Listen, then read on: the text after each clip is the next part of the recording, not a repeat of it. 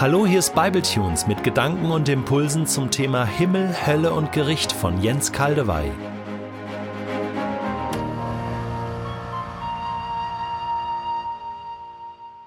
Ich lese noch einmal Offenbarung 21, Vers 5 in der neuen Genfer Übersetzung. Daraufhin sagte der, der auf dem Thron saß, Seht, ich mache alles neu. Den Abschnitt, in dem dieses Wort steht, die Verse 1 bis 5 haben wir bereits besprochen. Nun werden wir uns diesen einen Vers 5 genauer anschauen. Das ist nämlich eine wunderbare Aussage Gottes über dich, über mich, über die ganze Welt. Seht, ich mache alles neu. Welch ein Wort. Es tut so gut, dieses Wort zu haben. Als ein Wort, das über meinem ganzen Leben steht, siehe, ich mache alles neu, als ein Wort, das so vielen Fragen zu den Ungerechtigkeiten und den Ungereimtheiten in dieser Welt begegnet. So vielen Seufzern, so vielen Sehnsüchten. Seht, ich mache alles neu. Der, der auf dem Thron saß, hat das gesagt. Das spricht Bände. Der, der die Macht hat. Der, der das auch tun kann. Der, der genügend Autorität dazu hat. Genügend Machtmittel, genügend Kompetenz, genügend Weisheit, genügend Weitblick, genügend Durchhaltevermögen, genügend Liebe, genügend Ressourcen. In diesem Wort, der, der auf dem Thron saß, liegt die Garantie. Es wird genau so kommen. Das schöne Lied von Jochen Klepper, Die Nacht ist vorgedrungen, endet so. Gott will im Dunkel wohnen und hat es doch erhellt. Als wolle er belohnen, so richtet er die Welt. Der sich den Erdkreis baute, der lässt den Ärmsten nicht. Wer hier dem Sohn vertraute, kommt dort nicht ins Gericht.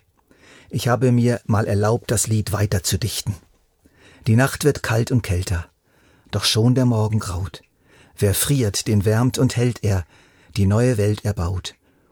Gott lässt sich nicht verhindern und führt herbei die Zeit, da er schenkt seinen Kindern die volle Herrlichkeit. Und der unnachahmliche Paul Gerhard sagt, und obgleich alle Teufel hier wollten widerstehen, so wird doch ohne Zweifel Gott nicht zurückgehen. Was er sich vorgenommen und was er haben will, das muss doch endlich kommen zu seinem Zweck und Ziel, und hier haben wir das letzte Ziel und den letzten Zweck. Es tut gut, die letzten Ziele dessen zu kennen, der konkurrenzlos über alles regiert, auch über alle bösen Mächte. Sein Regierungsprogramm lautet, ich mache alles neu. Seht, so fängt das an. Siehe, heißt es wörtlich, vergiss es nicht. Auch du Bibletunes-Hörer, vergiss es nicht.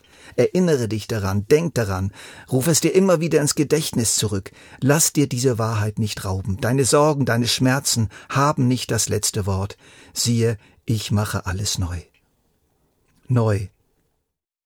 Ein kurzes Wort, aber enorm gehaltsvoll.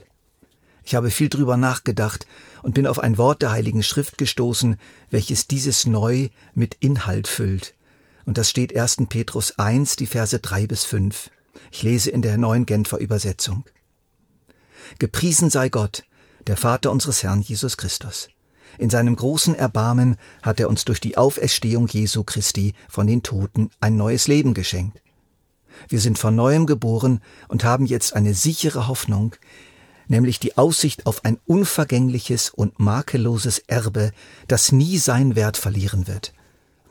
Gott hält es im Himmel für euch bereit und wird euch, die ihr glaubt, durch seine Macht bewahren, bis das Ende der Zeit gekommen ist und der Tag der Rettung anbricht.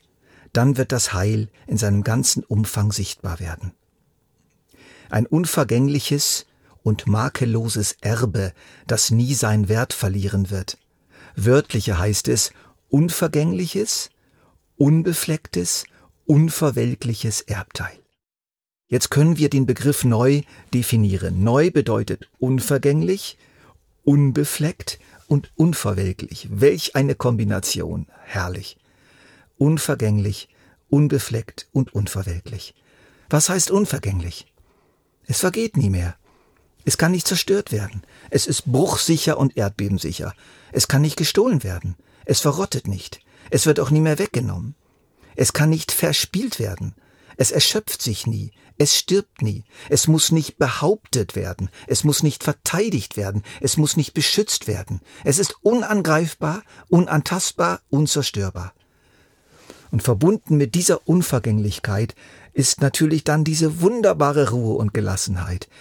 Das kann mir niemand mehr nehmen. Da muss ich auch nicht drauf aufpassen. Unvergänglich. Was bedeutet unbefleckt? Es ist rein. Es ist vollkommen. Es hat seinen Reichtum nicht auf Kosten anderer.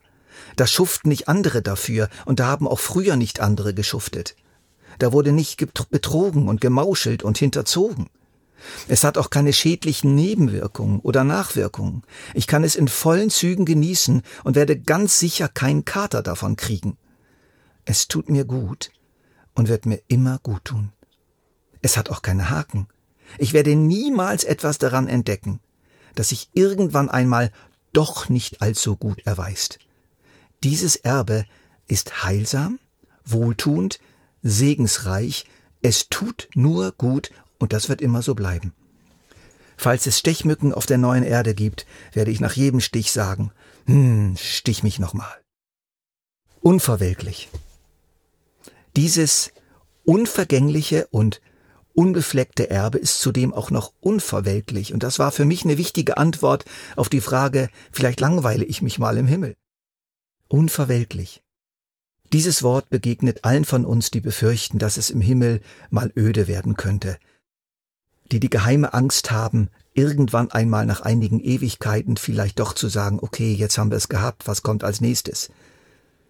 Es wird im Himmel nicht langweilig.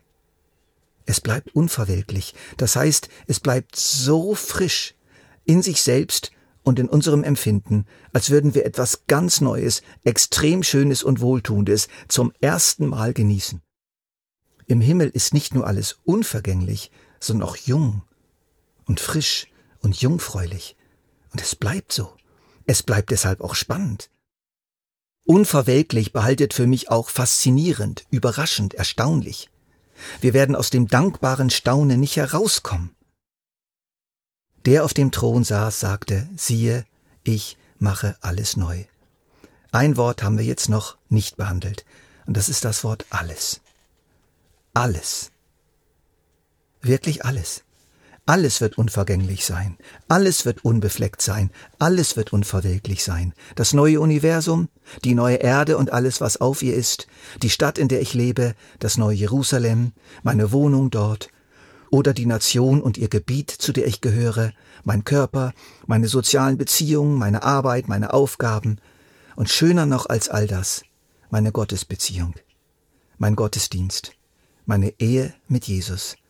All das unvergänglich, unbefleckt, unverwelklich. Und so lasst uns mit Petrus sagen, gepriesen sei Gott, der Vater unseres Herrn Jesus Christus.